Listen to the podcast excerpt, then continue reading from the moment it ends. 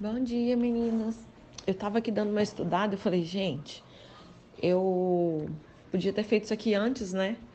Mas nada impede da gente fazer agora, da gente dar uma estudada na região da Palestina dos templos de Jesus, né? Porque às vezes a gente escuta e aí Jesus saiu e é, passou, chegou em Gadara, ah, foi para Betsaida e, e passou por Carnaum, ah, ele estava em Cesareia de Filipe, ah, estava em Nazaré, aí ele foi para Jerusalém e não sei o quê. Então, assim, para a gente entender como que é, né, a questão do mapa, eu coloquei aí.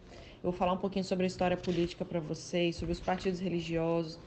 Coloquei aí para vocês verem a questão da harmonia dos evangelhos. Vocês vão perceber nessa primeira parte aí que começa com a harmonia dos evangelhos, vocês vão perceber que, por exemplo, João, ele, ele praticamente ele não falou nem do nascimento, infância e preparação do ministério de Jesus.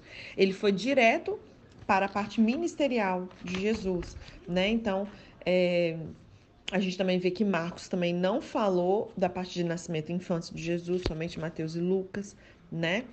É, que mais?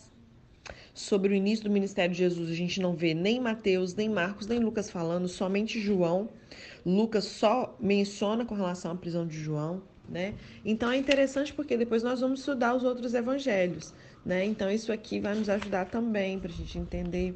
Vamos vendo também o ministério dele na Galileia, quem, né? Qual dos dos evangelhos menciona. Decápolis, então a gente está vendo qual que era a região, a gente falou sobre Decápolis, tá, mas onde é isso? Aí o mapinha mostra, né? Tem a imagem aí também, ó, do viajante do século I, né, na Galileia ou na Judéia, ali, como é que eles, né, eles eram equipados da mesma maneira que Cristo e os discípulos, né, a gente ter uma noção. Ah, que mais? E aí vai discorrendo, né, todo o andamento, né, da, de, de, dos tempos de Jesus ali até a sua ressurreição e as aparições dele, né? Então vou discorrer um pouquinho para vocês sobre esse assunto. Se der tempo ainda, a gente retoma a leitura, tá? É, com relação à Palestina nos tempos de Jesus, no alvorecer, no alvorecer do século I, a pequena terra natal dos judeus, ela era mais conhecida como o reino de Herodes, o Grande. Né? A gente estudou um pouquinho sobre isso em Atos, inclusive. É, se estendia junto à costa mediterrânea, a partir de um wadi que cortava um vale, identificando como o rio do Egito.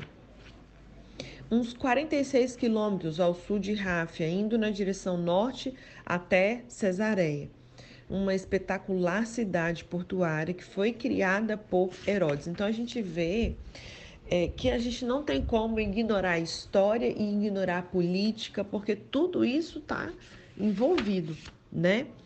É, e em sua fronteira meridional, o reino ele avançava para o interior, uns 112 quilômetros até o extremo sul do Mar Morto. Acima do Mar Morto, é, esparramava-se em direção ao Rio Jordão, sem, no entanto, distanciar-se em parte alguma mais do que 128 quilômetros da costa. E em seguida, acima de Cesareia, então por isso que o mapa vai te dar uma ajudada para você se situar um pouquinho. Não que você tem que saber onde fica o quê, mas para você ter uma noção, né? Quando você estiver lendo alguma história assim, e aí falar, ah, Jesus partindo, não sei de onde, você vem no mapa, dá uma olhadinha. Ah, nossa, olha a distância que ele percorreu. Ah, entendi. Ah, era necessário passar por Samaria. A gente vê, né, algum, algum detalhe na palavra, tá, mas tinha um outro trajeto que era mais fácil e tal, enfim né? É, continuando. Em seguida, acima de Cesareia, as terras do rei eram interrompidas abruptamente na costa, contornando o mar da Galileia e se estendendo além até o Oriente, incorporando territórios ocupados pelos gentios. Como um todo, o reinado de Herodes ocupava não mais do que 130 quilômetros de um lado ao outro e apenas 257 quilômetros do norte ao sul. Relativamente pequeno território né? Conquanto Herodes fosse amigo pessoal dos Césares e um arrogante administrador e financiador de mega projetos, a terra que governava não passava de um insignificante distrito do interior.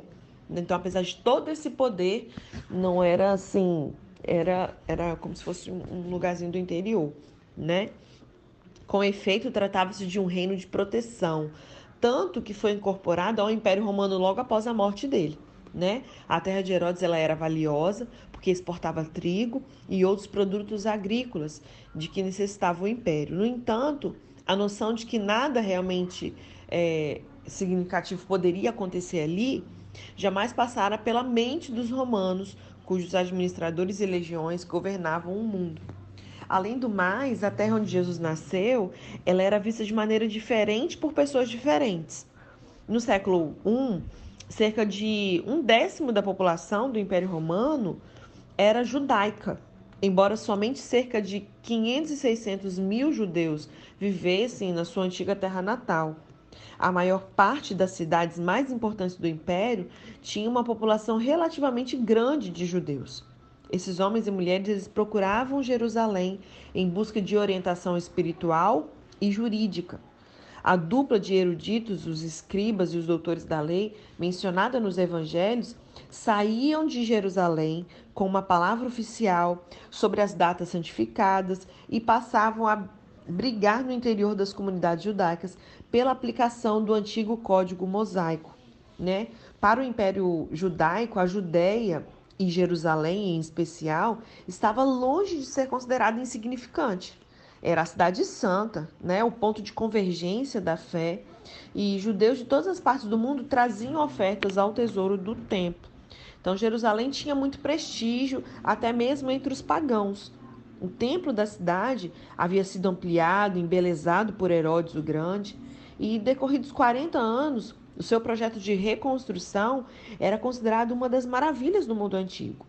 Muitos gentios ricos, ou seja, as pessoas não judeus ricos, viajavam em peregrinação a Jerusalém só para ver o templo, ainda que impossibilitados de conhecer seu interior, porque não podiam entrar, já que eram gentios, eles não podiam entrar. A cidade portuária de Cesareia também alcançou reputação mundial. Os engenheiros de Herodes criaram uma enseada artificial usando desculpa usando gigantescos blocos de pedras cortadas para a construção de uma cidade magnífica na planície, planície costeira ali improdutiva, enfim, imagina aquele aquela obra de arte, sabe? A cidade ela se vangloriava de contar com os centros administrativos, tinha um teatro ao ar livre, um hipódromo para corrida de, de bigas e jogos bastante populares ali entre os romanos, além de templos dedicados às tradicionais divindades romanas, né? Falar com cidadãos judaicos do reino de, do reinado de Herodes seria descobrir Desculpa, meninas seria descobrir outras perspectivas sobre o que significava para todos os judeus estar na Terra Santa. Então, falar com os cidadãos judaicos do reinado de Herodes seria descobrir outras perspectivas sobre o que significava para todos os judeus estar ali na Terra Santa. A elite sacerdotal, abastada e confortavelmente instalada, estava satisfeita com o seu status quo, né? A elite, eh, os fariseus, no caso, também eles pertencentes à classe alta, né, eles concentravam suas atenções nos mínimos detalhes da lei de Deus e aguardavam ansiosos a ressurreição dos justos. Entre pessoas comuns da Judéia, e especialmente da Galiléia, a história e o futuro da pequena terra era mais importante do que o presente. Então, no dia a dia, as pessoas lutavam para ganhar vida trabalhando na cidade como artesãos, a serviço das classes sociais altas do rei ou do rico, ou ainda lutando em suas pequenas porções de terra. Os impostos eles eram extremamente altos, né? O templo cobrava o dízimo, o imperador e o rei muito mais, e nem mesmo se podia ir à cidade para vender algum produto sem pagar uma tarifa aduaneira adicional na estrada e nos portais da cidade. Né? Em seu interior, padeiros, vidreiros, ferreiros, ceramistas e fabricantes de perfumes, eles expunham as suas mercadorias e pagavam impostos. E esperavam, esperavam com expectativa pela ação de Deus, né?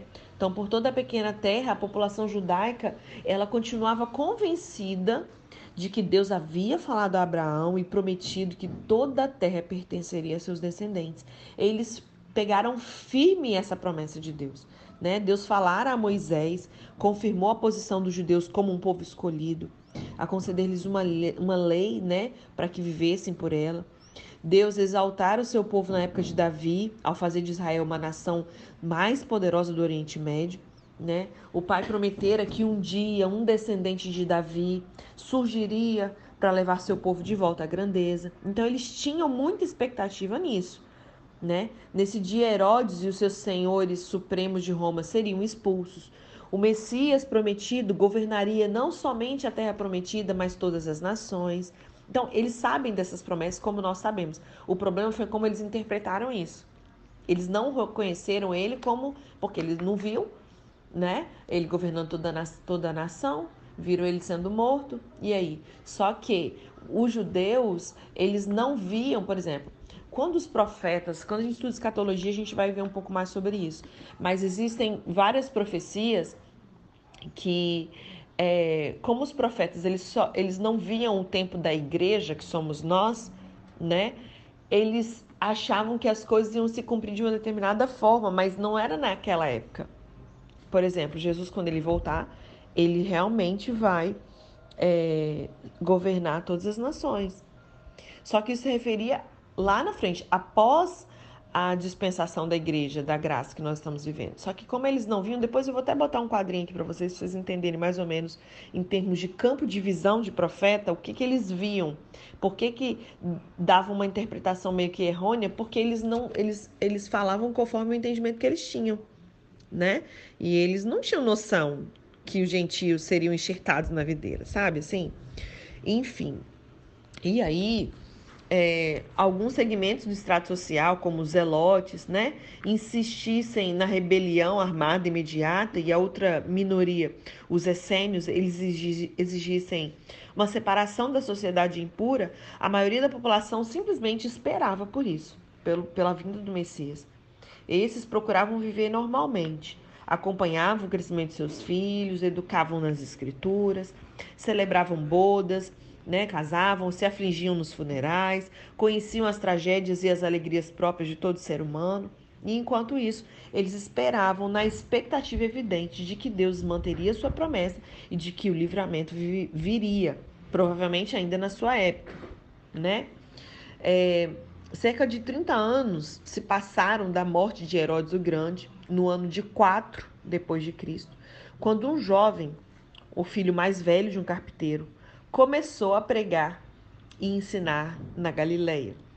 Olha que vídeo extraordinário, vem aí. Ele ensinava com autoridade extraordinária e também realizava milagres autênticos de maneira espetacular. Muitos entendiam que ele era o Messias, profetizado pelas Escrituras. Visto que o movimento de Jesus ele crescera, os líderes religiosos de Jerusalém enviaram delegações para ouvi-lo pregar. Ele ofendia alguns e desapontava outros. Ainda assim, quando ele veio a Jerusalém, o entusiasmo das massas era tão grande que os líderes religiosos eles temeram que o seu discurso, ou seja, que o discurso de Jesus, estimulasse o povo a uma insurreição. Nesse caso, os romanos poderiam vir e lhes tirar não somente a nação, mas o que era mais importante, ou seja, os seus cargos privilegiados. Com o passar dos meses, Jesus não arregimentou exército algum e os romanos não impuseram qualquer ultimato. Então, o entusiasmo popular se declinou, né? Para nós é muito difícil entender as forças que moldaram as condições na terra natal dos judeus e no estilo de vida da população na época de Jesus. Contudo, é importante que a gente tenha alguma compreensão da dinâmica dessa época como a gente lê nos evangelhos, a fim para a gente poder explorar com mais profundidade a vida extraordinária de Jesus. Para alcançarmos alguma percepção da época, a gente precisa pesquisar a história política da Palestina, né, dos partidos políticos, o fluxo geográfico dos acontecimentos do evangelho, né? Então a gente vamos falar agora um pouquinho sobre história política. No ano 63 antes de Cristo, o governo romano, na reorganização do mundo mediterrâneo oriental ali, ele confirmava um sacerdote chamado Hircano como governador da Galileia, Samaria e Pérea. O superintendente geral, que era tipo um, um chefe administrativo do funcionalismo público, desse, desse sacerdote chamado Hircano, ele era Idumeu, chamado Antipater, que tinha dois filhos, Herodes e Fazael. Eles sucederam seu pai que foi assassinado no ano de 43 a.C., né? Fazia apenas um ano que Júlio César havia morrido e o mundo romano estava mergulhado em 15 anos de guerra. Herodes, que havia fugido da Galiléia quando ele foi atacado, né, é, do lado oriental, foi a Roma, onde ficou amigo de Otaviano, o qual viria a ser o imperador que a história conhece como César Augusto. Quando Roma confirmou Herodes como rei das antigas terras dos Hircanos, o jovem dirigente ele retornou e conquistou o apoio dos judeus. Né? Embora o odiassem, pois era um estrangeiro aliado dos romanos. Né? Ele investiu muito dinheiro na expansão e embelezamento do Templo de Jerusalém. Olha como a política é envolvida né? E ele criou uma nobreza gentia local e por meio de uma mistura de sensibilidade com brutalidade, ele trouxe uma certa paz para o seu canto do império. Com a morte de Herodes no ano 4 a.C., as suas terras elas foram distribuídas por vários de seus descendentes. Arquelau, um tirano incompetente que governava a Judéia, a gente viu sobre isso aqui em Atos né? É, ele governava ali a Judéia, ele sufocou com brutalidade a insurreição judaica contra seu governo. Herodes Antipas, ele governava a Galiléia, se manteve no poder até o ano 39 depois de Cristo, né? Herodes Agripa I, que era um neto de Herodes, ele foi governador da Judéia entre 37 e 44 depois de Cristo, mais ou menos. Já o seu filho, Herodes Agripa II, ele manteve algum poder no território de seu avô até que toda a nação se envolveu numa rebelião que culminou ali naquela destruição de Jerusalém no ano 70 depois de Cristo. Então a gente não sabe muito bem cada um desses anos, mas por exemplo, existem marcos. 70 depois de Cristo é um marco, a gente não tem nem como esquecer que foi a destruição de Jerusalém ali, né? Havia, porém, outros escalões do governo nas terras dirigidas pela família de Herodes. O sinédrio judaico, ou conselho dirigente, ele estava incumbido da administração da lei bíblica em vigor na Terra Santa. Procuradores romanos, apoiados por uma força militar de cerca de 3 mil homens, eles supervisionavam a aplicação da legislação de Herodes e também o povo como um todo. Os romanos, ao mesmo tempo que se mostravam dispostos a governar com marionetes, insistiam também na autoridade última. Por exemplo, somente o governador romano tinha o direito de emitir sentença de morte. Esses vários níveis de autoridade tornaram a vida complexa, mas a exigência de sustento financeiro de cada um desses níveis acabaram por sobrecarregar ainda mais o povo. E a situação ela estava ainda mais complicada pelo intenso nacionalismo judaico, um outro grande problema. Havia muita indignação contra Herodes e os romanos, e a tensão ela permaneceu grande na maior parte dessas décadas. Uma rebelião bem-sucedida, né, contra outros governos estrangeiros em 167 a.C., sob o comando dos macabeus, inclusive na, na Bíblia dos católicos, né, tem é, os registros, né, história com relação aos macabeus, né, então, é, caso vocês queiram estudar um pouco mais sobre isso, de ver a história, o que a igreja passou nessa época, é, tem um livro de Macabeus. E a convicção de que o Messias prometido de Deus, ele iria em breve libertá-los mais uma vez. Isso fez com que o povo fosse tudo menos uma população dócil, né? Na época de Jesus, essa situação ela foi exacerbada pelo caráter do governo romano, Pôncio Pilatos, né? O quinto procurador da Palestina, ele veio à Terra Santa em 26 depois de Cristo e confirmou a sua reputação de um homem arrogante e teimoso. Foi ele que promoveu o infame julgamento de Jesus, né? Temeroso de que mais uma acusação de incompetência pudesse trazer-lhe problemas no seu país. E aí com isso, a Palestina dos tempos de Jesus, ela foi tomada de um lado por um intenso antagonismo ao governo e de outro pela esperança e sonhos desesperados. A insensibilidade e covardia de Herodes são muito bem ilustradas num incidente no qual ele ordenou que legiões com estandartes, né, considerados ídolos pelos judeus, fossem trazidos à noite para Jerusalém. Quando confrontado por uma delegação judaica que protestava contra essa profanação da Cidade Santa, Pilatos bateu o pé e, irado, ameaçou os emissários de morte.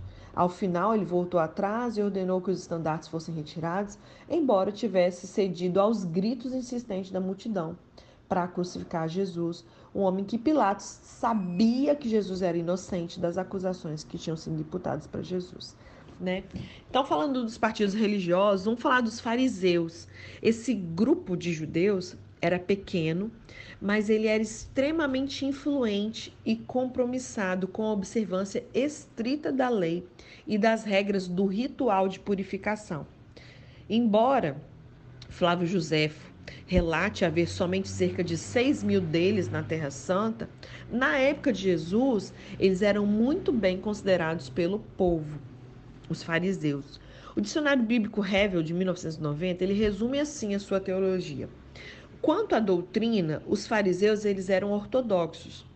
Eram supernaturalistas que acreditavam na existência de anjos, criam na imortalidade, esperavam a morte justa para ressuscitarem e serem recompensados. Eles acreditavam nos testemunhos das Escrituras de que um dia Deus enviaria um Messias para restabelecer a liberdade em Jerusalém, no caso em Israel.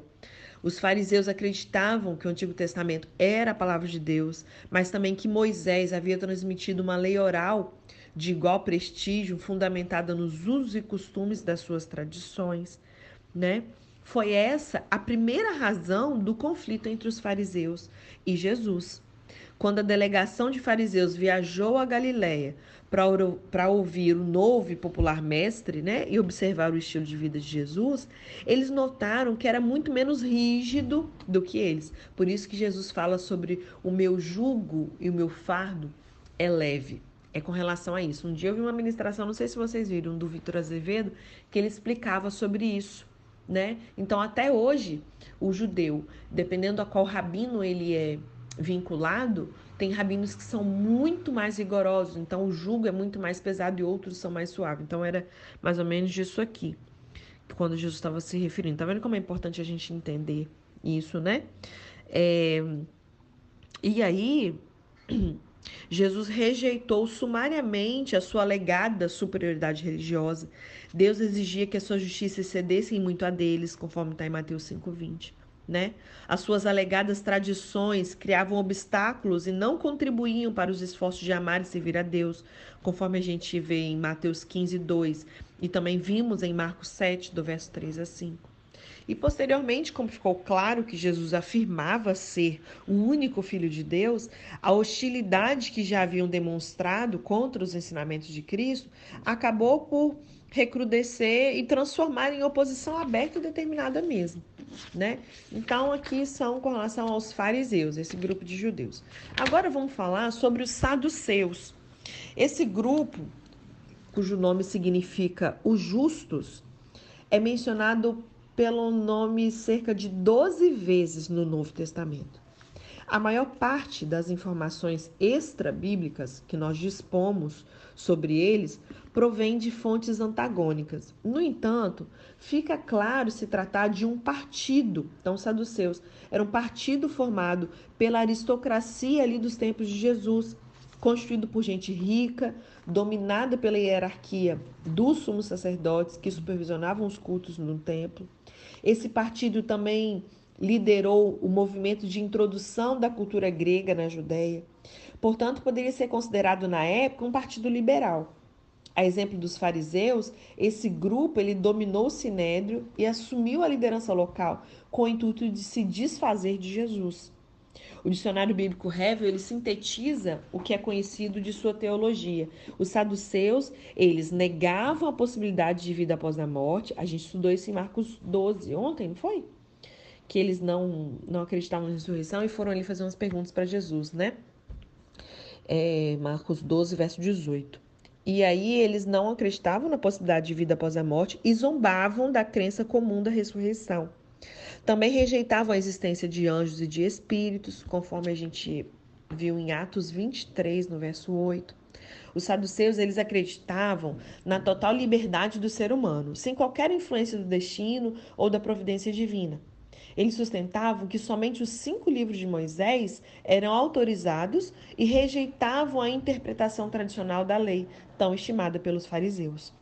O terceiro grupo mencionado na Bíblia é composto de juristas, mestres da lei ou escribas. Então, muitas vezes a gente fica sem entender. Uma hora está falando sobre escriba, daí a pouquinho fala de fariseu, daí a pouquinho fala de saduceu.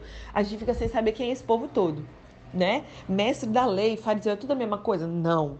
Né? Então, cada um aqui a gente está dando uma discorrida para entender isso aqui, né? Então, tem os mestres da lei ou mestre da lei ou escriba era a mesma coisa, né? Dependendo da tradução que você usar.